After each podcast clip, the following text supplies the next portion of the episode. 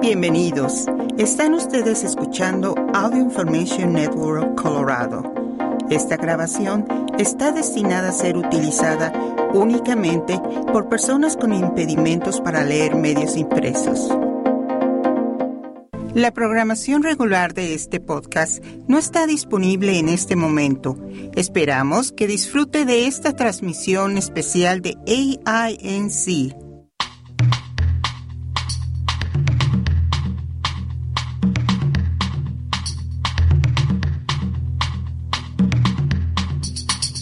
Radio Bilingüe presenta Línea Abierta. Línea Abierta es un programa de noticias, diálogo y comentario producido por Radio Bilingüe en Fresno y Oakland, California. El programa tiene auspicio parcial de la Corporación para la Difusión Pública.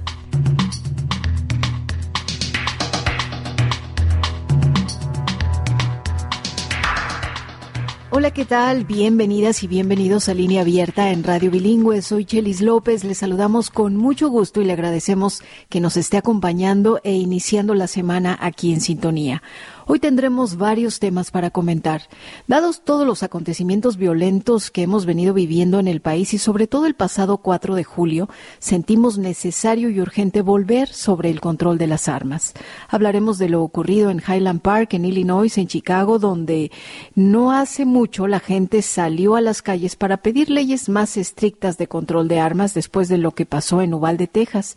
Ahí las personas recordaron ciudades que han sufrido derramamiento de sangre sin saber ver que pronto iban a ser parte de esa lista.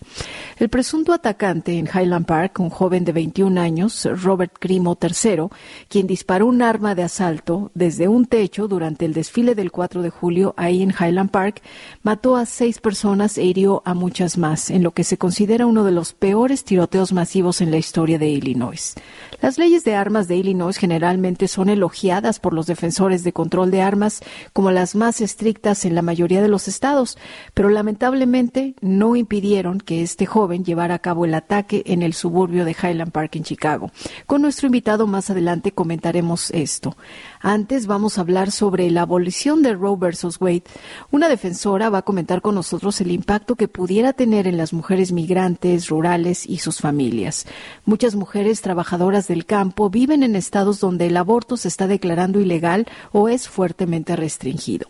De acuerdo al Centro de Prioridades Políticas y Presupuestarias, de las más de 800 mil mujeres en edad reproductiva que no tienen acceso a una cobertura asequible, el 33% son latinas. Por eso pensamos que este asunto es importante. Un asunto que preocupa mucho es que muchas mujeres que busquen un aborto en otros estados donde es permitido harán su búsqueda por Internet y queremos saber qué impacto tiene esa búsqueda o récord para ellas. ¿Cuál podría ser el efecto que se espera en mujeres que soliciten asilo, tarjeta verde o naturalización, con el afán de informarle a usted sobre lo que puede o no pasar, le vamos a traer una entrevista en unos minutos. Gobernadores demócratas de todo el país le pidiendo al presidente Biden declarar una emergencia de salud pública, utilizar las instalaciones federales para la atención del aborto, y no lo ha hecho, pero firmó una orden ejecutiva que tiene como objetivo preservar el acceso a los medicamentos para el aborto aprobados por la FDA, la Administración de Drogas y Alimentos, como lo es la mifepristona y el misoprostol, y proteger los derechos de privacidad de pacientes y el acceso a los anticonceptivos y agregó que el Congreso tiene el poder final para efectuar cambios en el tema y hace un llamado a las mujeres, sobre todo, para restaurar por completo el derecho al aborto. Les deja claro que está fuera de sus manos, pero está muy en las manos de las y de los votantes este otoño cambiar la historia. También hablaremos de los avances, avances de activistas que están impulsando una campaña nacional para reformar la Corte Suprema. Ya le hablábamos a usted sobre este tema hace algún tiempo. Eh, lo que quieren hacer es agregar cuatro jueces más para equilibrarla ideológicamente. Dicen que el Congreso ya ha hecho este tipo de reformas en el pasado. Sobre eso comentaremos más adelante. Si usted gusta participar en esta edición, ya sabe, nos puede llamar al 1-800-345-4632, mandarnos también su mensaje de voz o de texto a nuestro número de WhatsApp 559-835-9235. Vamos a empezar con una entrevista, con una plática que recién tuvimos con Mónica Ramírez, fundadora y presidenta de Justicia para Mujeres Migrantes. Bienvenida, Mónica. Gracias.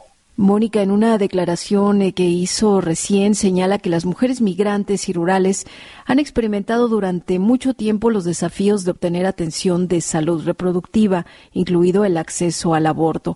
Ahora, con la anulación de Roe versus Wade, se espera que la crisis actual de salud materna empeore. Denos detalles, por favor, de la situación actual y el impacto que tendrá en mujeres latinas, inmigrantes y rurales. Sí, pues muchas gracias. Y es cierto, tenemos muchas uh, precauciones porque, por ejemplo, para las mujeres migrantes que mueven a estado a estado para trabajar o que están, son inmigrantes recién llegados, a veces ni dan cuenta quién les puede ayudar con sus ah, problemas ah, de su salud y con esta decisión pues tenemos mucho miedo de que al lo van a sentir que no pueden acceder a esa ayuda de, para su salud. Y también la otra cosa es que si hay mujeres migrantes que están en una situación en que a lo mejor necesitan o están pensando en, en, abortar, que a lo mejor no van a poder dependiendo de dónde viven. Por ejemplo, para las mujeres migrantes, si no tienen su estatus migratorio, hay a veces obstáculos para que se mueven. Por ejemplo, es difícil para algunas salir del estado donde viven. Entonces hay muchas diferentes cosas en que estamos pensando y sobre todo queremos asegurar que las mujeres rurales, las mujeres inmigrantes, las mujeres migrantes dan cuenta que sí cuentan con ayuda médica y que deben seguir ah, buscando esa ayuda. Eh, ese es el miedo que a lo mejor van a pensar que no hay opciones. ¿Cómo puede, Mónica, el Congreso abordar la crisis de salud materna y mejorar los resultados de salud para aquellas madres latinas? ¿Qué esperarías que haga? ¿Qué puede hacer? Pues el, Congreso tiene todo el poder de cambiar la ley, porque ahorita estamos hablando de una, decisión de la Corte Suprema, pues como se ha dicho, que ha, completamente ha cambiado la ley acerca del caso Roe versus Wade y pues pero el Congreso tiene el poder de hacer, de crear una nueva póliza, una nueva política y no han tomado acción. Sabemos que el, presidente Biden recién anunció el apoyo de la Casa Blanca para asegurar que hay más ayuda acerca de salud reproductiva, pero ya ha señalado que quiere que las agencias tomen acción para asegurar que las, las mujeres puedan recibir la ayuda necesaria pero hay que, eh, eh, pero no sabemos cuándo eso va a pasar o cuánto tiempo va a necesitar para que eso llegue a pasar, pero el Congreso sí puede tomar los pasos para cambiar la ley, para que no estamos en, en una situación que, que es tan difícil y que falta mucha claridad. Gracias, Mónica. Déjame antes de hablar un poco sobre lo que ha hecho o no ha hecho el presidente Biden, la Casa Blanca y su administración, siguiendo un poco con el asunto de las mujeres migrantes, la capacidad de este grupo de mujeres para tomar decisiones sobre sus propios cuerpos es algo que las comunidades latinas rurales han estado enfrentando durante mucho tiempo, incluso con Roe versus Wade. Dices que podemos aprender de esas mujeres y de personas llamadas de color que han estado navegando con esa falta de acceso y seguridad durante décadas. ¿Qué debemos escuchar con atención? ¿Qué podemos aprender?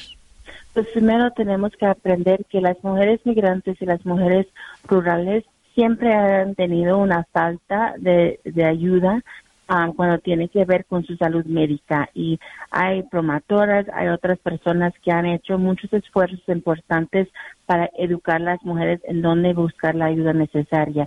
Entonces el gobierno y otras ah, personas, los políticos, deben estar escuchando de estas mujeres para que puedan aprender cómo asegurar que la ayuda y la información llega a las comunidades. La otra cosa es que sabemos que en este momento en la frontera hay mujeres migrantes que están viviendo en México, que están en México, que no pueden entrar al país. Sabemos que hay mujeres migrantes que están viviendo en diferentes centros de ayuda para migrantes y sabemos que a veces para esas mujeres sufren abuso sexual, acoso sexual, asalto sexual y esas son mujeres y personas que necesitan la ayuda de estas de estas clínicas que, que les pueden apoyar en esta manera. Entonces, necesitamos que la administración tome esto en cuenta también, que los miembros del Congreso tomen esto en cuenta y hay que tomar acción, no solamente para sobrevivientes de asalto sexual, pero también para, para cualquier mujer que vive en un lugar rural o otro lugar en donde es difícil encontrar ayuda médica. Y estas mujeres que la tienen difícil desde siempre, Mónica, pues son las que van a enfrentar más problemas, más desafíos. Muchos gobernadores demócratas, Mónica, le están pidiendo al presidente Biden utilizar las instalaciones federales para la atención del aborto como hospitales de veteranos, las bases militares y otros lugares donde el gobierno federal controla la jurisdicción en algunos de los estados que desfavorecen a los derechos de las mujeres para asegurar que estos servicios estén disponibles, pero a la Casa Blanca Mónica parece no convencerle la idea, afirma que podría traer ramificaciones peligrosas. ¿Tú cómo lo ves? Ya. Para las mujeres migrantes eso sería algo muy difícil, ¿no? Si no tienen su estatus migratorio, pues primero hay muchos inmigrantes con estatus, sin estatus, que, tienen, que teman de tener algo que, que ver con la con el gobierno, entonces tienen miedo de que algo les pueda pasar. Entonces, imagino que si esos servicios existen, para algunas personas a lo mejor sí les va a ayudar, pero para las mujeres migrantes a lo mejor no, porque van a tener miedo de que si vayan a buscar ayuda y a lo mejor les va a causar problemas. Y, y también hay leyes que tienen que ver con quién tiene acceso a las bases militares, ¿no?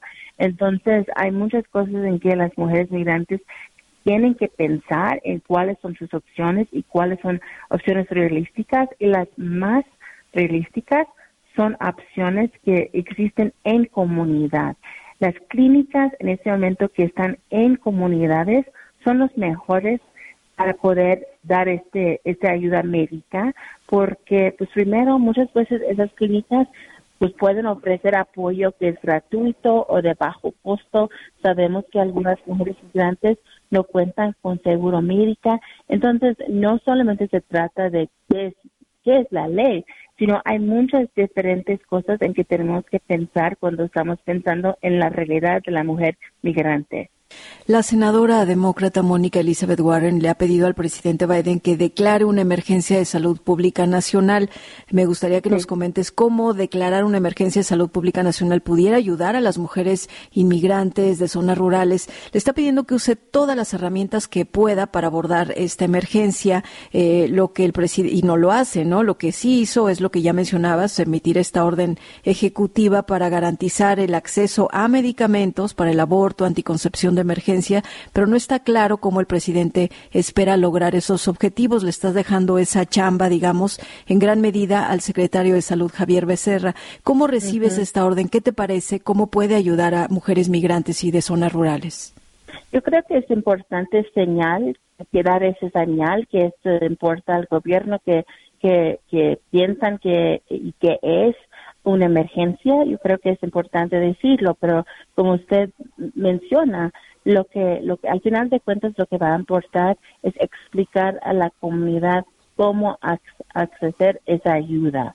Entonces tenemos que entender en qué manera va a poder ayudar estas agencias y no no las agencias sino todas las las organizaciones y todas las clínicas y todas las personas que reciben ayuda de, de la administración de estas agencias. En mi opinión y en mi experiencia, lo más importante es que la información sea claro para que la, comunidad, las mujeres migrantes pueden entender qué es la situación actual, cuáles son los beneficios, los cursos, recursos que existen para ellas y cómo pueden acceder a esa información y esa ayuda. Y una preocupación grande, Mónica, es que quienes están buscando abortos pueden ser procesadas utilizando la información personal que se captura ya sea por correos electrónicos, mensajes de texto o las búsquedas que hagan por Internet. La orden del presidente Biden promete que la administración va a garantizar la seguridad de pacientes, proveedores y terceros que brinden o que reciban estos servicios de aborto, pero de nuevo no dice cómo se asegurará de eso las agencias. ¿Cómo crees que pueden hacerlo?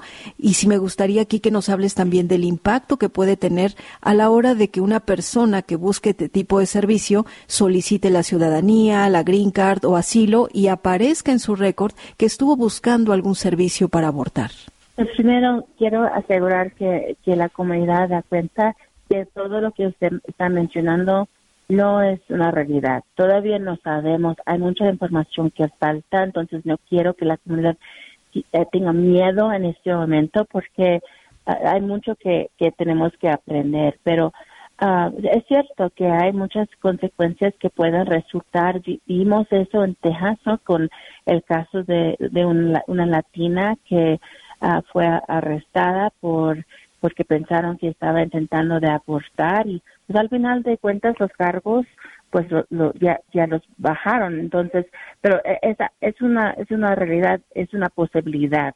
Y yo creo que eh, el gobierno lo que debe hacer es buscar la ayuda y también eh, los consejos de los grupos comunitarios que han estado trabajando en esto. Por ejemplo Planned Parenthood ha dado ha, pasado mucho tiempo pensando en esta cuestión de cómo proteger la, la privacidad de personas que están, uh, que para mujeres que están buscando uh, su ayuda, que están pensando en abortar. Entonces, hay grupos y personas que ya tienen años y años y años pensando en temas como privacidad y el gobierno debe buscar la ayuda de esas personas para que les pueden a informar y educar para poder informar el proceso del gobierno. Ahora hablemos un poco, Mónica, si te parece, sobre el razonamiento de la decisión de la Corte, que yo creo que se debe tomar muy en serio y debe de preocupar a cualquier grupo que no esté, digamos, completamente reflejado en la Constitución de Estados Unidos en el momento en que se redactó. El juez Alito dijo que el derecho a la privacidad, eh, del cual se deriva el derecho al aborto, no es uno de los muchos derechos fundamentales consagrados en el momento de redactar la Constitución. Por lo tanto, los derechos de aborto debían ser anulados. Para cualquier comunidad, Mónica, que no sea de hombres blancos, no hay texto en la Constitución que consagre ese derecho o libertad. Esto incluye a las mujeres, personas LGBTQ, personas negras, personas inmigrantes, mujeres rurales de las cuales estamos hablando, inmigrantes, Mónica. ¿Qué más puede venir? ¿Qué es lo que realmente está en juego?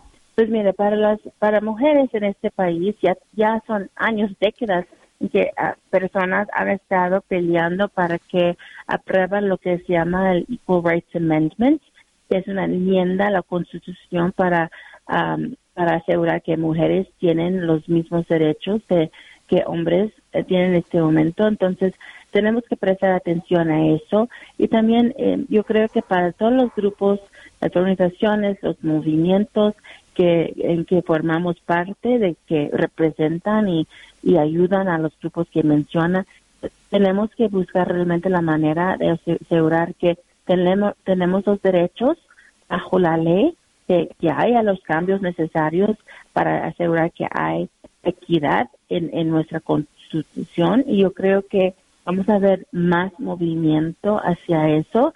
Um, pero la otra cosa es que tenemos que recordar esto.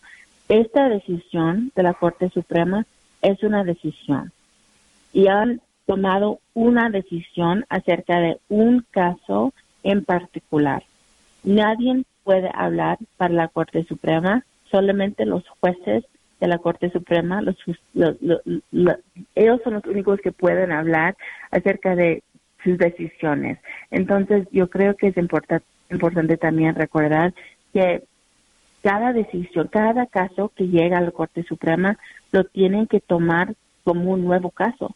Tiene que pensar en este caso como un nuevo caso y tomar una decisión al respecto. Entonces, quiero asegurar que las personas en la comunidad no sienten miedo como que ya nadie tiene derechos porque o, eh, o todo está en riesgo por, por esta decisión. Por supuesto, estamos preocupados, por supuesto, vamos a seguir luchando, pero en este momento la Corte ha tomado una decisión acerca de un caso en particular. Bien, Mónica, pues ya para despedirnos, eh, la forma más rápida de revertir este fallo que tiene que ver con el aborto de la Corte a darles a los es darle a los demócratas del Congreso las mayorías que necesitan para codificar el aborto. Eso dice Biden a quienes le piden que haga más y lo que hace es invitar a las mujeres específicamente a ejercer su poder de voto político votando este próximo noviembre. Me gustaría que con ese comentario final cerraras, por favor, Mónica. Yo creo que es importante que todos reconocemos que tenemos poder, cada persona, si podemos votar o no podemos votar. podemos decir a nuestros amigos, vecinos, familiares que hay que votar si podemos y si no, pues hay que hablar con personas sobre la razón que es importante. Yo no les puedo decir para quién pueden votar porque somos una organización sin fines de lucro, pero lo que puedo decir es que cada persona tiene que reconocer su, poder y que tenemos que pedir de nuestros políticos que sí que deben representar nuestros intereses, trabajan por nosotros y tienen, tienen que escuchar lo que estamos diciendo, cuáles son nuestras prioridades y qué es el trabajo que queremos que, que hagan por a las comunidades de, la, comunidad latina y cualquier otra persona en este país. Pues te agradecemos muchísimo, Mónica Ramírez, por tu tiempo aquí en línea abierta. Que tengas buen día. Igualmente, gracias. Fue Mónica Ramírez, fundadora y presidenta de Justicia para Mujeres Migrantes, haciendo énfasis en que las mujeres inmigrantes, las mujeres que viven en zonas rurales, deben seguir buscando información, les debe llegar la información clara y conocer bien cuáles son los beneficios que todavía hay para ellas. Ella, sobre todo, reconocer el trabajo de organizaciones como Planned Parenthood, que han venido siempre proveyendo esta información a mujeres que lo puedan necesitar. Las opciones, nos dice ella, pues son las que vienen de la comunidad, las clínicas comunitarias, la importancia también de las promotoras de educación para asegurar a las mujeres que necesiten este servicio, asegurarles que la ayuda llegue a estas comunidades y que deben seguir buscando cualquier tipo de ayuda. Y termina diciendo, pues el poder lo tenemos todos y todas, independientemente de si podemos o no votar. Nos vamos a la pausa aquí en esta edición de Línea Abierta y regresamos con más. Sus preguntas y comentarios también son bienvenidos por WhatsApp. Mándenos un mensaje al 559-835-9235. El número en WhatsApp es 559-835-9235.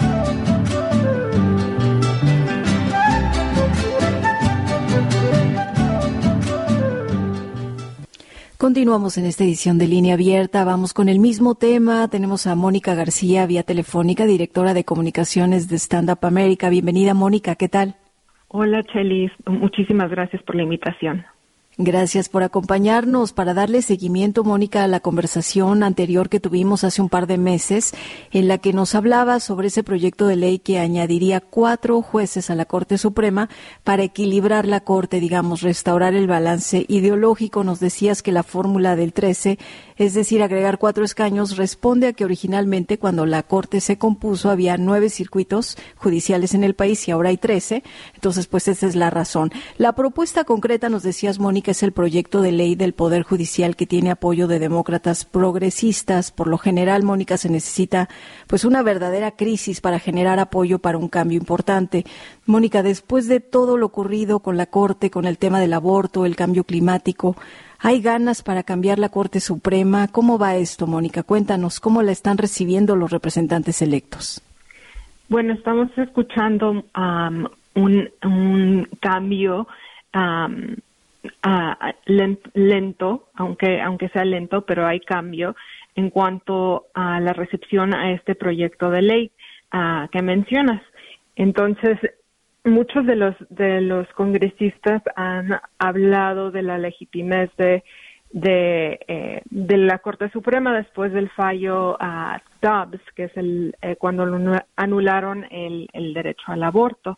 Entonces, poco a poco estamos obteniendo el apoyo de, congresistas como Verónica Escobar, como Chuy García de Chicago, líderes como Julián Castro, o sea, poco a poco ah, vamos añadiendo apoyo a este proyecto de ley.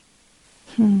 Ahora, Mónica, el Congreso claramente tiene la autoridad constitucional para cambiar el tamaño de esta Corte, pero pues los demócratas no tienen los votos para impulsar esa u otra reforma significativa en este momento. Stand Up America tiene esta campaña ahora de cuatro más para impulsar esto, la expansión de la Corte. Háblanos sobre esta y dinos, pues, dónde ven que están o que pudieran ganar tracción. Ya nos mencionas, eh, Verónica Escobar es una de ellas, Chuy García, ¿dónde podrían ganar más apoyo? Pues eh, lanzamos hace poco esta campaña de Four More o, o Cuatro Más, que se refiere al número de, de jueces que queremos añadir a la Corte Suprema para equilibrar o traer un equilibrio ideológico de nuevo a, la Corte Suprema. Y entonces esta campaña se trata realmente de educar al, público sobre la autoridad que tiene el Congreso para cambiar el tamaño de la Corte, que ya se ha hecho siete veces en la historia de Estados Unidos, incluso por, por héroes que son como, como el presidente Lincoln, uh, cambiaron el tamaño de la Corte cuando fue necesario y también a recalcar qué tan conservadora y extremista se ha vuelto esta Corte. como hablaron hace poco de, este fallo, de este fallo, en la opinión que escribió eh, que escribió el juez el juez Thomas que mencionó varios otros casos. O sea, sí tenía, tiene razón la, la compañera que habló con usted hace unos, unos minutitos, pero también la Corte ha expresado que quiere abordar de nuevo estos casos como lo son el caso que permitió que, la, que las personas, que las mujeres accedan a anticonceptivos, anticonceptivos, por ejemplo. Y, sobre esto mismo, Mónica, pues muchos eh, especialistas, digamos, o conocedores del asunto, como dices, la o sea, ya se ha cambiado anteriormente, no sería la primera vez. Hay muchos jueces de la Corte Suprema eh, a nivel estatal, Mónica, que son elegidos o deben reconfirmarse a intervalos regulares. La composición de las Cortes estatales cambia, digamos, más rápidamente que la del Poder Judicial Federal y las constituciones estatales también son mucho más fáciles de modificarse que la federal. Solo este año, Mónica, hay un puñado de estados que están preparados para celebrar referéndums sobre enmiendas para proteger explícitamente o impedir la protección del aborto. ¿Quisieras comentar sobre esto? Sí, ah, es una estrategia ah, que tiene varios, ah, varios puntos, ¿no? Está la de aprobar leyes al nivel estatal pero también buscarlo al nivel federal para proteger el derecho al aborto, pero también tenemos que ir a la raíz del problema. Y la raíz del problema es que uh, Mitch McConnell y el presidente Trump cambiaron la corte de, de una manera uh, que este cambio, si no, no hacemos nada, va por toda una generación. Estos um, jueces, los que los que nombró el presidente Trump, tienen cincuenta y tantos años. Entonces, ya que no tenemos límites, uh, límites de edad, uh, como mencionaste, la Corte Suprema no tiene, uh, la gente no los, no los vota y no tienen, no tienen que irse más bien.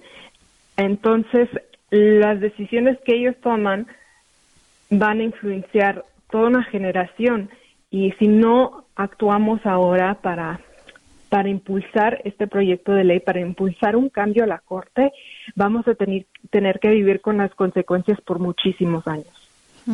Así es, las, las decisiones pues son eh, con impactos generacionales y entre las consecuencias, Mónica, o lo que ya se está empezando a ver. Recuerdo que la vez pasada que hablábamos decías que de anularse Roe versus Wade, las clínicas se iban a llenar a su tope, ¿no? Ahora se sabe, Mónica, que incluso en los estados fronterizos del lado mexicano se están recibiendo 10 veces más llamadas de mujeres de este lado que están buscando medicamentos para abortar, alguna orientación. ¿Qué es lo que has escuchado tú? Mónica? Ah, bueno, que, que ya en este momento en 10 estados ya hay una prohibición al aborto, eso es lo que sabemos, y que se espera que sean 26 estados. Así que estados que están como Illinois, donde sí hay acceso al aborto y hay un gobernador que, que lo va a proteger, las clínicas ahí se van a llenar.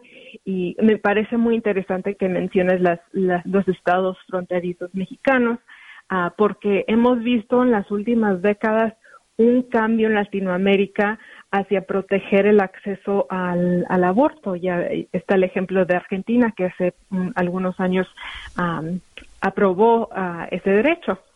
Entonces, es una gran lástima que Estados Unidos vaya para atrás cuando mm, nuestros hermanos latinoamericanos avanzan en, en cuanto a sus derechos. Sí, Argentina es uno de los eh, buenos ejemplos que acabas de mencionar, Colombia y otros. Ahora, Mónica, eh, hablemos un poco de lo que va a suceder mañana. Mañana el comité del 6 de enero va a llevar a cabo su próxima audiencia mañana 12 de julio y lo que planea el panel es usar la sesión para revelar los hallazgos sobre las conexiones entre el esfuerzo del expresidente Trump para anular las elecciones del 2020, detallar vínculos, conversaciones conocidas entre actores políticos cercanos a Trump y los extremistas. ¿Qué hemos aprendido, Mónica, con estas audiencias? Sé que es algo que, que tú eh, quieres mencionar y hacer la relación con el tema que estamos hablando. Sí, es que es, todo está conectado. Es, un, eh, los dos temas tienen que ver mucho con la democracia, el futuro de la democracia en nuestro país. Este, el derecho al aborto tiene que ver con ah, las posibilidades de las mujeres para ejercer eh, su calidad de ciudadanas, ¿no? Y por este otro lado está el, el esfuerzo de Trump y sus aliados por um, socavar nuestra democracia. Hemos aprendido a lo largo de seis audiencias ya que Trump y sus aliados presionaron al vicepresidente, presionaron a oficiales electorales en muchos estados, presionaron al Departamento de Justicia para para robarse la elección. Entonces, han demostrado en audiencia tras audiencia el nivel de ilegalidad de este plan. Y hemos escuchado de, ah, testimonios de oficiales republicanos, uh, personas que trabajaban ah, para el presidente Trump, para eh, su chief of staff, su jefe de, del presidente Trump, que eran leales a él. Entonces, estas personas, para que ellos cambiaran, no, no cambiaran de bando, pero que, que cooperaran con el, con el comité, es porque ellos entienden qué tan significativo es este, este, este caso y el nivel, como lo dijo un, un juez federal, el nivel de ilegalidad era claro. Entonces, em, eso estamos aprendiendo cada día con cada una de estas audiencias. Y tiene todo que ver con el tema que estamos abordando contigo, Mónica. Pues te agradecemos mucho que hayas estado con nosotros una vez más. Mónica García es directora de comunicaciones de Stand Up America. Gracias por habernos acompañado en línea abierta, Mónica. Que tengas buen día. Muchas gracias a ustedes. Gracias. Ella es Mónica García. Nosotros nos vamos rapidísimo a la pausa de la media hora y regresamos con más.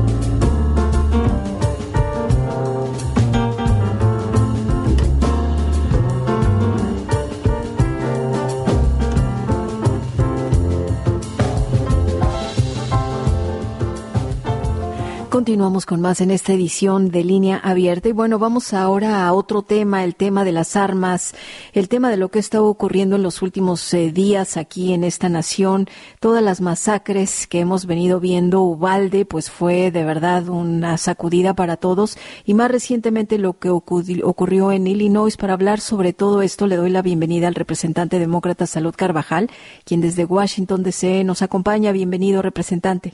Gracias, un placer. Gracias por acompañarnos. Salud Carvajal. Usted me decía la vez pasada que conversamos eh, que la ley de focos rojos o bandera roja no es la panacea, pero sí un buen un primer y buen paso. Ahora, pues el estado de Illinois es visto como uno de los estados de la nación con las leyes más estrictas sobre el control de las armas, pero ya ve lo que pasó en este desfile del 4 de julio. ¿Cómo pudo este joven comprar sus armas después de amenazas de violencia, de suicidio, de varias visitas de la policía a su casa? Parece una situación potencial en la que podía haberse aplicado esta ley de focos rojos, eh, representante. ¿Qué pasó? Sí, pues eh, ahora nos hemos dado cuenta que ninguna persona que notó que se estaba portando en una manera rara que estaba haciendo amenazas. Ninguna persona alrededor de él, ni un familiar, ni un amigo, ni un nadie levantó la, la bandera roja para decirle a los a las autoridades que esta persona uh, parecía que podía hacer un daño a ellos mismos o a otras personas.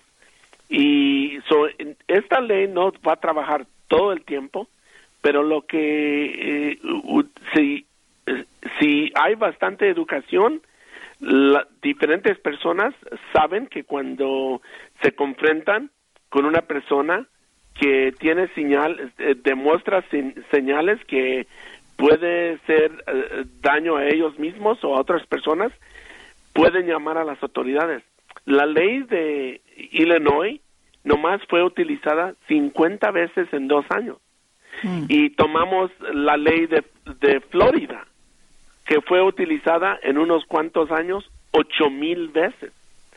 So, es, esta legislación lo que va a hacer es traer los recursos para los diferentes estados que ya tienen uh, banderas rojas, uh, leyes de banderas rojas eh, que ya existen para entrenar eh, a los las autoridades de las cortes, de los departamentos de policía y los residentes del estado para que sepan que esta ley está allí para que gente pueda uh, implementarla. Quiere decir, si uno mira a una o encuentra a una persona que está en crisis y se está portando rara, puede uno hacer una llamada uh, por uh, temer que se puedan dañar a ellos o a otras personas a la policía.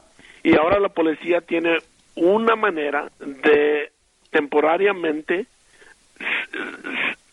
llevarse las armas de la casa de una persona que se halla en, es, en esa situación y también no dejarlos comprar armas poniéndolos en, en, en la lista que no pueden comprar armas. Mm. Usted justo hablaba de eso, eh, representante Carvajal, la vez pasada decía que justamente ese dinero va a servir para educar, digamos, o dar a conocer bien cómo funciona esta ley de focos rojos. Hay muchos estados que ya la han adoptado, pero según lo que los expertos que están viendo lo ocurrido, sobre todo en Highland Park, es que pues quizás muy pocas personas la conocen, saben que existe y lo peor es que incluso las agencias de aplicación de ley conocen poco de su existencia o de cómo utilizarla. Explíquenos cómo es que funcionan y perdón que la pregunta sea larga, pero cómo es que la policía, eh, al parecer, según el caso de Highland Park, está limitada en cuanto a cuánto puede actuar cuando un acusador de, que denuncia amenazas violentas después no quiere presentar cargos, los miembros de la familia no cooperan, como fue el caso de Highland Park.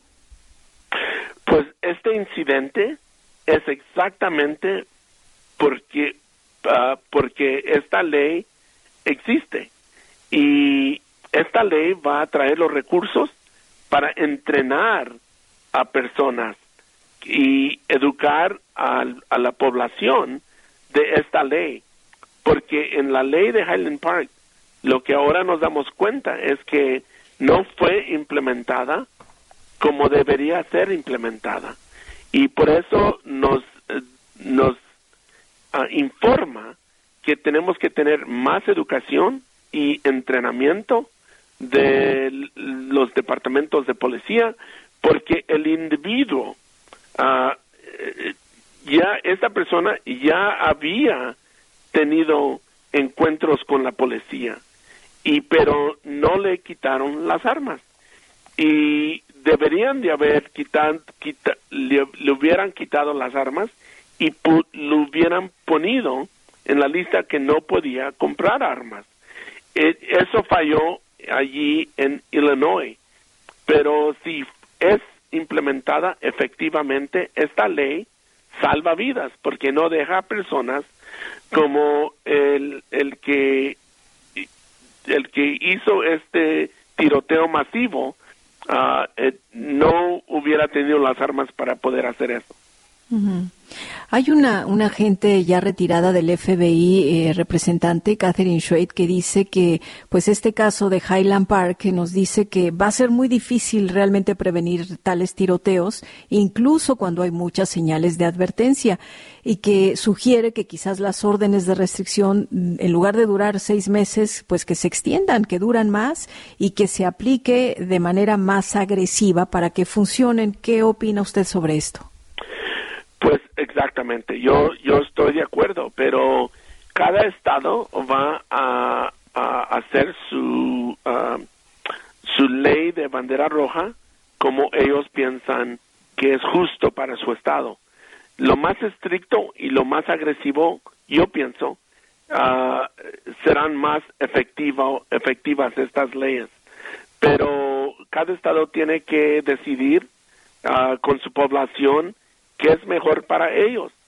Y pero eh, es esta ley lo que va a hacer es proveer los recursos para que los diferentes estados, los que tienen, puedan educar y mejorar sus leyes y los estados que no tienen uh, leyes de bandera roja puedan implementar uh, leyes de bandera roja y tener los recursos para entrenar las los, las autoridades de la corte y de los departamentos de policía.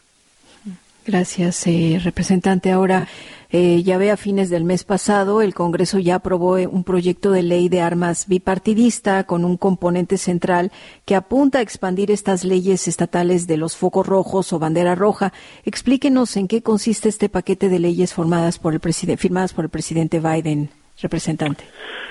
Pues esta ley que fue firmada hace lo que tú acabaste de, caracterizar. Ah, va a apoyar los estados que ya tienen ah, leyes de bandera roja para que puedan hacer sus leyes más efectivas y implementar mm, campañas de educación para que todos sepan que estas leyes están allí para ayudar a prevenir ah, tiroteos masivos y suicidios Ah, cuando personas ah, también demuestran que pueden dañarse ellos mismos.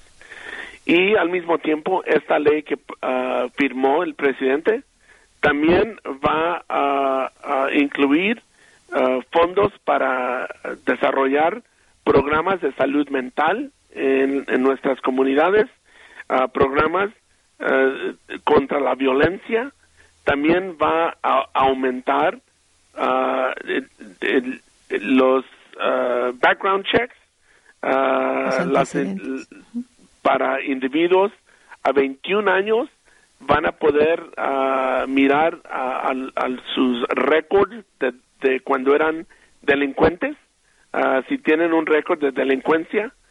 También um, este esta ley va a restringir y aumentar los penales para personas que que están comprando armas de fantasma. Las armas fantasma, sí es. Bien, eh, representante, ahora permítame preguntarle un poco con algo que tiene que ver con eh, su distrito, digamos, con su, donde está su distrito, la casa de su distrito, que es el estado de California, y pues ya ve usted, California estaría a punto de firmar una ley que va a ser algo muy interesante, va a permitir que las y los ciudadanos demanden a los vendedores de armas. ¿Qué es lo que usted opina sobre esto? ¿Qué puede y qué impacto podría tener esto?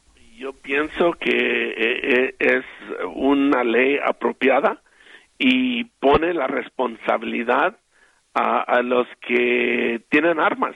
Cuando uno tiene un carro, por ejemplo, uno tiene que comprar seguro, porque si daña a una persona, a otro carro o a un edificio, otra propiedad, la persona que es dueño o dueña de ese carro tiene la responsabilidad y de, de asegurar que no dañen esas cosas. Y si dañan tienen la responsabilidad de, tener que pagar uh, por ese daño. Y también personas que compran que armas de fuego tienen la misma responsabilidad de asegurar que tengan candados en las armas para que no sean utilizadas si son robadas, no puedan utilizarlas en una manera negativa. Ah, y también en la casa, nadie los puede utilizar ah, y, y ponerlos en daño. Bien compradores, vendedores y pues supuesto quienes disparan las armas. Este es un asunto que hay que seguir poniendo atención y mucha seriedad. Representante Salud Carvajal, demócrata desde el estado de desde Washington DC nos acompañó. Muchísimas gracias, representante. ¿Hay algo más que usted quiera agregar? No más que esta ley uh, no es un, un panacea, no va a ser la panacea para uh, erradicar toda la violencia, pero va a ayudar bastante. No va, no va a, parar todos los casos, uh, pero de tiroteos masivos o suicidios, pero va a prevenir bastante uh, que, que no tengamos más masacres en, en los Estados Unidos. Va a reducir la violencia de armas de fuego. Bien, pues que así sea, representante, que tenga usted un buen día. Gracias por habernos acompañado. Gracias a usted. Muchas gracias. Gracias, gracias. Fue el representante demócrata de Salud Carvajal quien nos acompañó desde Washington DC. Vamos a hacer una breve pausa y regresamos con más aquí en línea abierta. Siga a Radio Bilingüe en Twitter para recibir las noticias de último momento de la Red Nacional de Emisoras Latinas. Búsquenos en twitter.com. Tuitea con nosotros.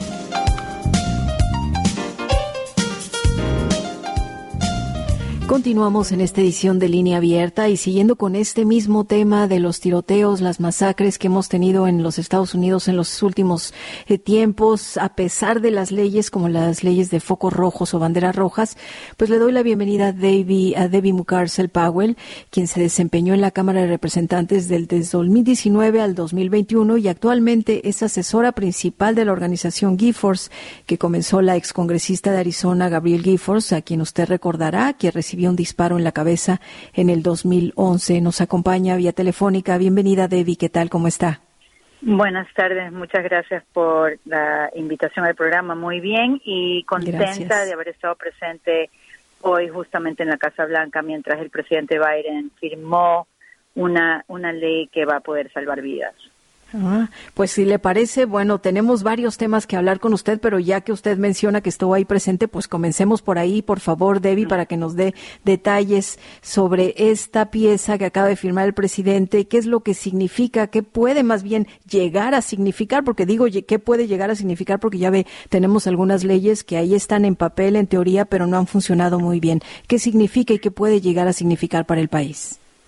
Sí, yo creo que es importante recalcar que esta es una ley que hemos estado, todos los que estamos involucrados en el movimiento de proteger a nuestras comunidades de la violencia de armas, hemos estado trabajando en esto por años. Y es un día histórico porque lo que hizo el presidente Biden es algo que no ha podido hacer ningún presidente desde hace 30 años, Marta. Fue una ley eh, bipartidista que salió de la Cámara de Representantes y del Senado que va a poder hacer inversiones significativas en prevenir violencias comunitarias, en la seguridad de las escuelas, en eh, salud mental, en programas de salud mental, pero también está haciendo que la verificación de antecedentes para jóvenes entre 18 y 21 años sea más eh, dura y un poco más eh, restringente. Eh, también está cerrando un hueco que nosotros tenemos en la ley, que es sumamente peligroso, especialmente para mujeres que sufren de abuso doméstico.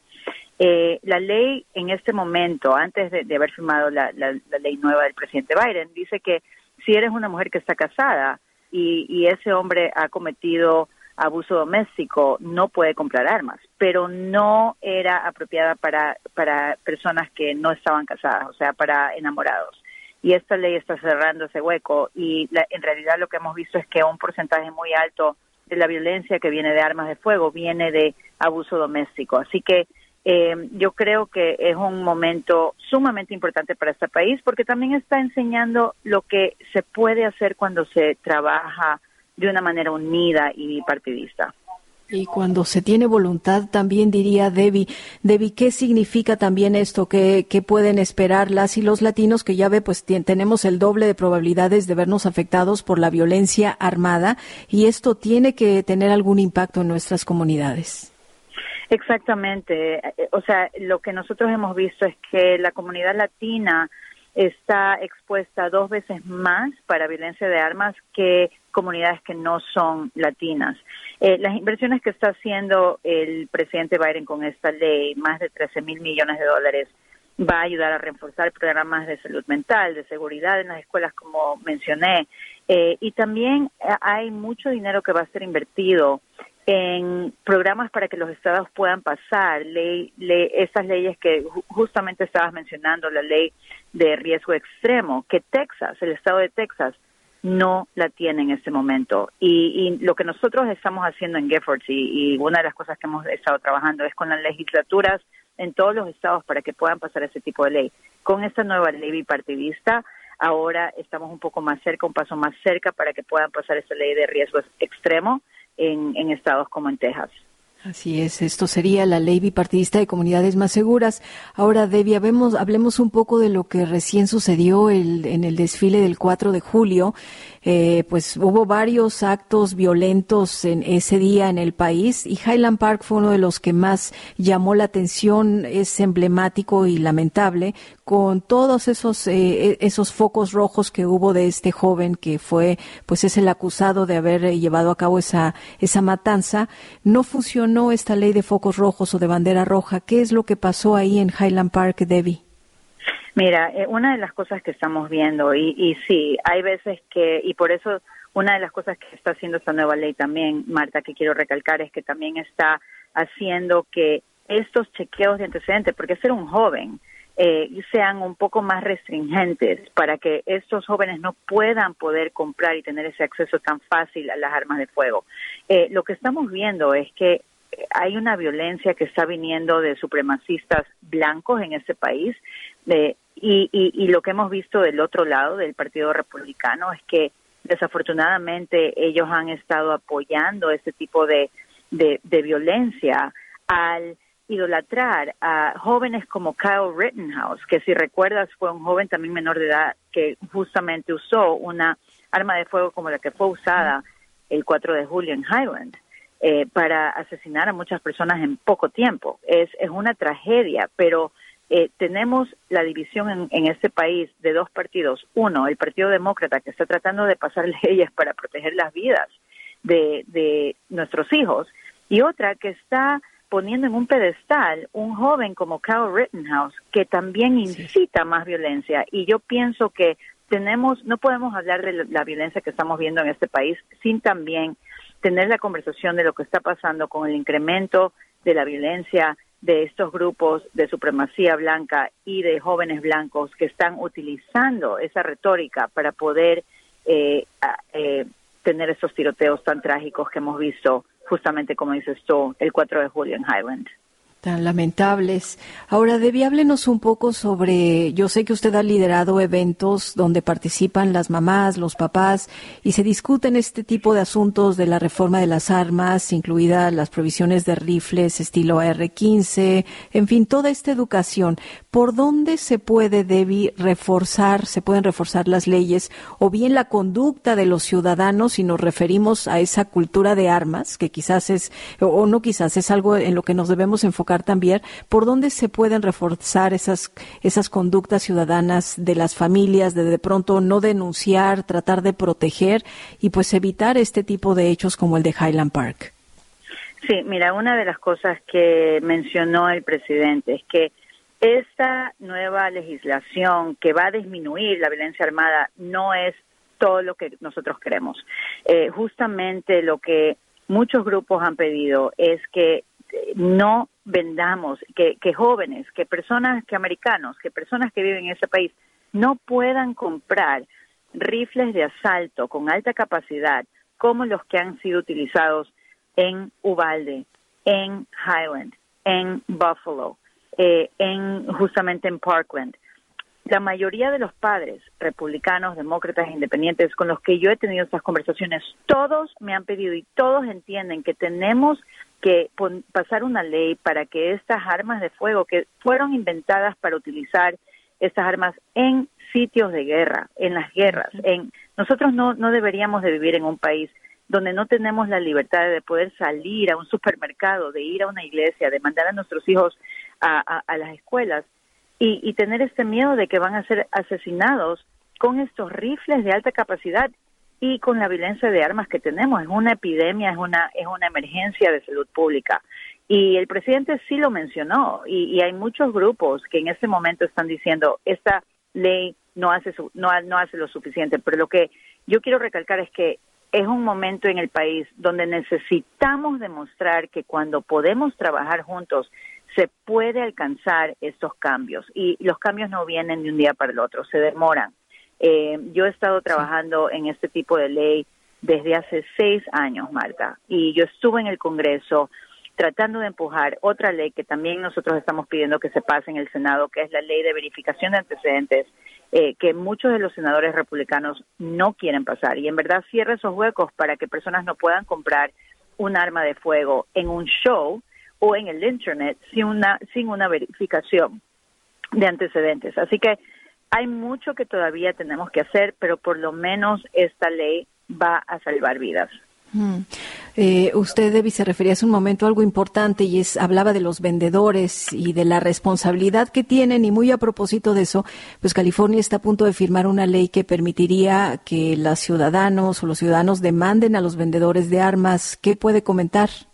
Mira, eh, yo yo patrociné una ley similar en el Congreso en el 2019 con miembros del Senado. Yo pienso que eh, esta cultura que está protegiendo la cultura aquí en este país, que está protegiendo los cabilderos de, la, de las armas de fuego es sumamente peligrosa. Hemos dejado que el lobby, que la Asociación Nacional del Rifle y otros em, fabricantes de armas de fuego influyan la retórica, el mensaje, influyan a políticos en Washington, D.C. para que bloqueen leyes eh, y los protejan. Y en este país la única industria en este momento que está siendo protegida son los fabricantes de armas de fuego. Y si, si tú eres un ciudadano, tienes todo el derecho de tener tu día en corte y hacer una demanda si piensas que fueron negligentes, que vendieron armas de fuego, que fabricaron armas de fuego, que pusieron a tu comunidad en peligro, así que eh, a mí me da me da mucho optimismo de ver que estados como California están tomando estas medidas. Pues vamos a ver, a ver y seguir hablando sobre todo de este tema del control de las armas tan urgente y necesario en nuestro país. Debbie Carcel Powell es asesora principal de la organización GeForce y nos acompañó en esta edición de Línea Abierta. Le agradecemos mucho su tiempo, Debbie, que tenga usted un buen día. Muchísimas gracias. Gracias, hasta pronto, Debbie Mucarcel Powell. Y nos despedimos así de ustedes también en esta edición de Línea Abierta. Soy Chelis López, gracias por su atención y que la siga pasando bien. Hasta mañana.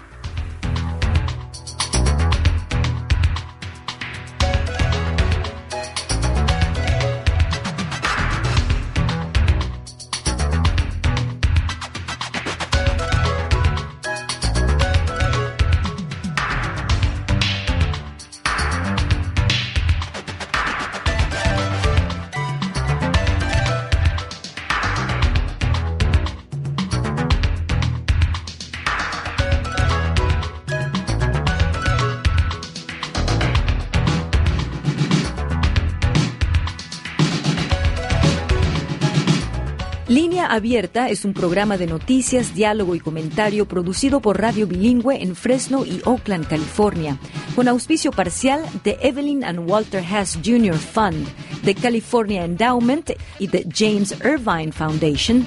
Este programa se distribuye a través del servicio de satélite de la Radio Pública Nacional de los Estados Unidos. El conductor técnico es Jorge Ramírez, asistente de producción María de Jesús Gómez. Samuel Orozco es el productor ejecutivo. Las opiniones que escuchó son exclusivas de sus autores. Escucha usted Satélite Radio Bilingüe.